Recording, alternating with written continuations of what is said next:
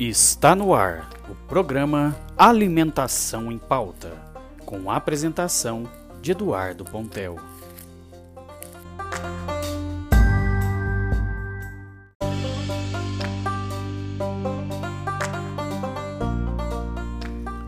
Você certamente conhece alguém que já participou de uma pesquisa sobre hábitos alimentares, sobre consumo de açúcares, gorduras, e com certeza já deve ter ouvido na TV ou no rádio dicas de alimentação saudável.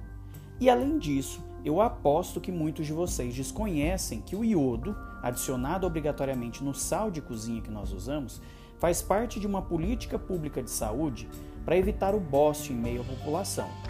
Isso já há quase há 60 anos no Brasil.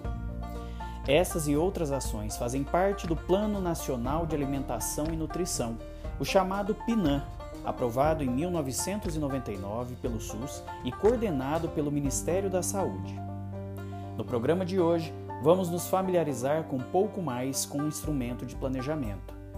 Bom dia, eu sou Eduardo Pontel e você está no Alimentação em Pauta. Bem-vindos à nossa mesa.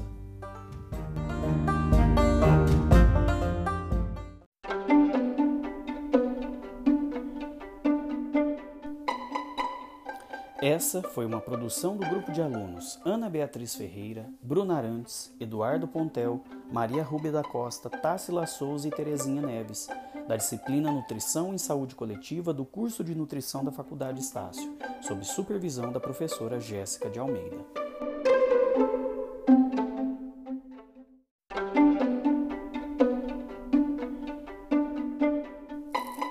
No programa de hoje vamos conversar com quem realmente entende do assunto. Ao meu lado, a nutricionista especialista em vigilância alimentar e nutricional, doutora Tássila Souza. Bom dia, doutora Tássila, seja bem-vinda ao programa. E junto com a gente nessa manhã também está aqui a coordenadora geral de política de alimentação e nutrição do Ministério da Saúde, doutora Terezinha Neves. É um prazer recebê-la, doutora. Seja bem-vinda. Pois bem, eu já comecei o programa de hoje com alguns questionamentos para os nossos ouvintes. Vocês viram. É, certamente muitos desses ouvintes se identificaram, né?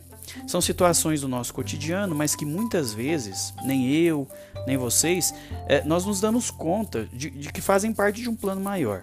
Nesse caso, um plano coordenado pelo governo, especificamente pelo Ministério da Saúde e o SUS, e que tem o objetivo de conhecer os hábitos alimentares da população, né? Também ensinar sobre os bons hábitos ou ainda aplicar essas boas ações nutricionais. É, aí eu pergunto, doutora Tássila, como gestores ligados ao PINAM conseguem executar esses planos e essas ações no Brasil? O Brasil a gente sabe que é um lugar com regiões carentes, né, com formas alimentares diversas, é, tem proporções continentais. E quais seriam essas linhas de ações para fazer isso acontecer. Eu sei que são nove diretrizes, né? Essas diretrizes funcionam como linhas de ações, realmente. Explica para a gente, por favor. É realmente impressionante como os nossos gestores têm muito trabalho a fazer, né, doutoras? Mas, dando sequência aqui à entrevista, uh, o PNAM foi aprovado em 1999, mas 10 anos depois, só em 2009, essas diretrizes foram atualizadas, teve um ajuste aí, né, doutora Terezinha. E me chamou a atenção o quadro atual epidemiológico do Brasil, que mostra, por exemplo, além de aumentos de casos de obesidade, desnutrição, carências nutricionais, tem ainda os casos, os altos casos de doenças crônicas não transmissíveis. Essas doenças são relacionadas aos maus hábitos, a essa má alimentação, né? infelizmente. Ah, aí eu pergunto para a senhora doutora Terezinha, é, a função do PINAM e do SUS, né, do SUS e do PINAM, no controle do crescimento dessas doenças em meio à população uh, brasileira, qual seria esse controle? Qual órgão seria, um, seria responsável por coordenar isso dentro do plano? É realmente preocupante como a população está cada vez mais escolhendo por alimentos ricos em açúcares, ricos em gorduras, é, com alto teor de sódio, né, que a gente consome através do sal de cozinha, além de todos aqueles antes, né, é, que a gente sabe são aromatizantes, acidulantes, é, adoçantes. É, a gente sabe que esses é, produtos, essas substâncias, elas causam inflamações no nosso sistema gastrointestinal. É alarmante essa situação.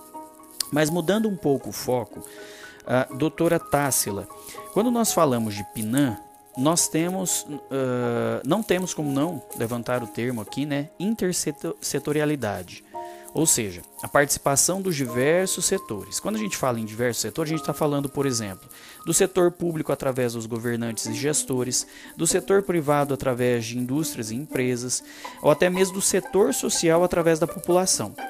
Enfim, essa mobilização intersetorial é de extrema importância para que a máquina funcione, né? E aí o objetivo que a gente busca seja atingido. Qual que é esse objetivo? Promover a saúde através da alimentação. Ouvintes, aqui eu vou repetir uma coisa para que fique bem clara, né? O principal objetivo, o foco principal é de promover a saúde por meio da boa alimentação.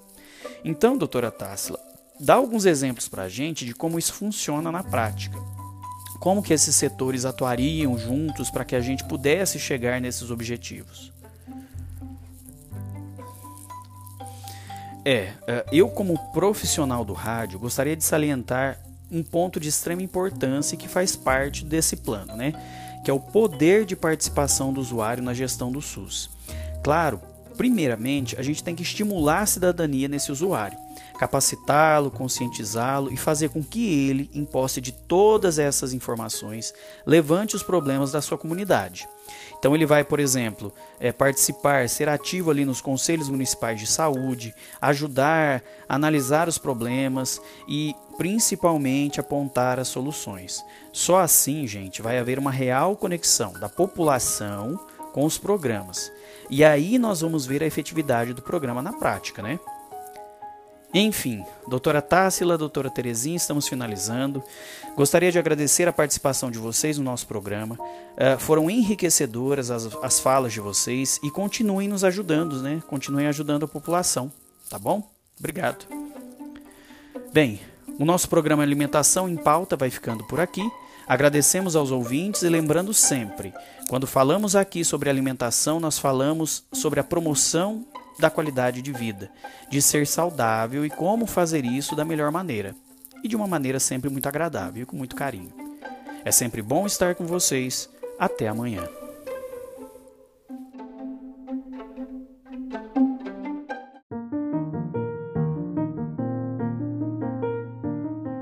E aí ele vai começar a contar o tempo, tá vendo?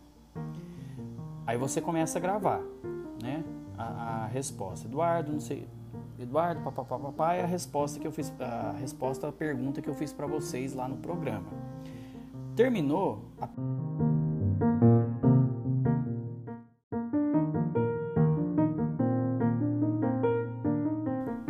Ele começa a contabilizar o tempo, certo? O que eu já estou falando já está sendo gravado. Aí vocês começam. Eu vou fazer a pergunta. Vocês, vocês ouviram a pergunta que eu fiz e vocês começam. Eduardo, tal, tal, tal, tal, tal, tal, tal Finalizou a resposta, vem aqui embaixo em parar.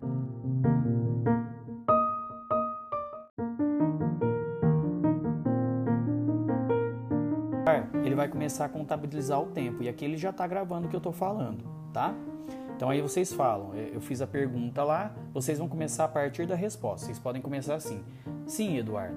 Papapá, papapá, papapá, tá, tá, tá, tá, tá, tá, tá, tá. Gravou a resposta?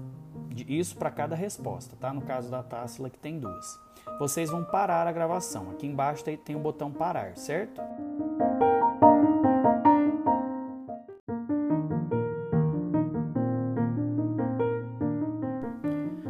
No programa de hoje vamos conversar com quem realmente entende do assunto. Ao meu lado, a nutricionista especialista em vigilância alimentar e nutricional, doutora Tássila Souza. Bom dia, doutora, seja bem-vindo ao programa. E junto com a gente também nessa manhã, está aqui a coordenadora geral de política de alimentação e nutrição do Ministério da Saúde, a doutora Terezinha Neves. É um prazer recebê-la, doutora. Seja bem-vinda. Pois bem, eu já comecei o programa de hoje, doutoras, com alguns questionamentos para os nossos ouvintes. Com certeza, muitos deles se identificaram né? assim como eu me identifiquei. São situações do nosso cotidiano que muitas vezes nós não nos damos conta que fazem parte de um plano maior, nesse caso, um plano coordenado pelo governo, né? especificamente o Ministério da Saúde e o SUS. E o objetivo desses questionamentos, desses planos, dessas ações é de conhecer os, os hábitos alimentares do brasileiro, né? Também ensinar sobre a, a, os bons hábitos e ainda aplicar essas boas ações nutricionais. Então eu pergunto, doutora Tássila, como os gestores ligados ao PNAM conseguem executar esses planos e essas ações no Brasil? A gente sabe, doutora, que o Brasil é cheio de lugares carentes, né? tem formas alimentares diversas, diferentes e tem proporções continentais. Eu acredito que seja muito difícil. Eu sei que são nove diretrizes né, que atuam como linhas de ações. Explica pra gente, por favor, como isso funciona. É realmente impressionante como os nossos gestores têm muito trabalho a fazer, né, doutoras? Mas vamos dar seguimento aqui ao bate-papo. Bom, seguinte, o PNAM foi aprovado em 1999, mas 10 anos depois, em 2009, essas diretrizes mencionadas foram atualizadas e ajustadas, né, doutora Tássila? E me chama a atenção que é o seguinte: o quadro atual epidemiológico do Brasil mostra, por exemplo, o aumento de doenças como obesidade, desnutrição, carências nutricionais e principalmente o aumento de doenças crônicas não transmissíveis que estão relacionadas a essa má alimentação, infelizmente. Então, doutora Terezinha, uma pergunta aqui. Qual a função do SUS e do PNAM no controle do crescimento dessas doenças em meio à população brasileira. Qual seria ali o órgão é, responsável por coordenar isso dentro do plano? É realmente preocupante como a população está cada vez mais escolhendo por alimentos ricos em açúcar, gordura, até mesmo sódio, né, por meio do sal de cozinha que nós usamos, e todos aqueles antes, né, que a gente conhece, aromatizantes, acidulantes, corantes. A gente sabe que todos esses, principalmente os aromatizantes, acidulantes e, e, e, os outros afins, eles fazem muito mal, causam inflamações no nosso sistema gastrointestinal. É alarmante essa situação realmente.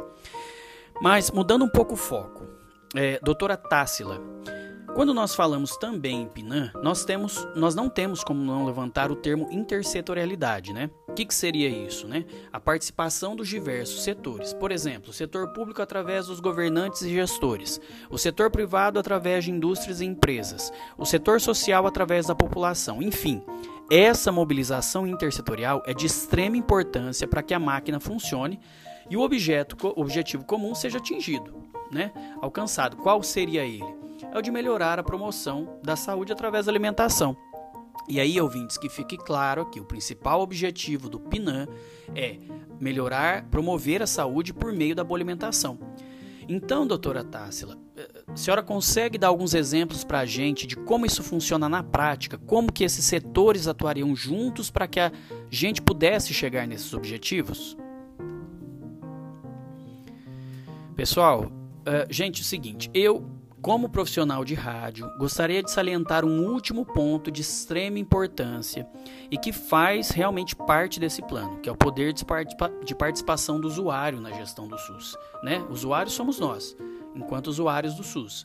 Claro que primeiro a gente deve estimular a cidadania nesse usuário, capacitá-lo, conscientizá-lo e fazer com que ele, em posse de todas essas informações, levante os problemas da sua própria comunidade. Então, por exemplo, ele vai ser ativo nos conselhos municipais de saúde, ajudar a analisar os problemas da comunidade e, principalmente, apontar as soluções para esses problemas. Desse, dessa forma, a gente vai conseguir uma, uma real, uma efetiva conexão da população com os programas. E aí nós vamos ter a efetividade do programa na prática, né? Bem, eh, doutora Tássila, doutora Terezinha, finalizamos. Gostaria de agradecer a participação de vocês no nosso programa. Foram realmente enriquecedoras as falas de vocês e continuem ajudando a nós, né? Ajudando a população. Uh, muito obrigado. O nosso programa Alimentação em Pauta vai ficando por aqui. Agradecemos aos ouvintes e lembrando sempre, gente, que quando a gente fala aqui sobre alimentação, nós estamos falando sobre a promoção da qualidade de vida, tá? De ser saudável e de como fazer isso da melhor maneira, da maneira mais agradável e sempre com muito carinho. É sempre bom estar com vocês. Até amanhã.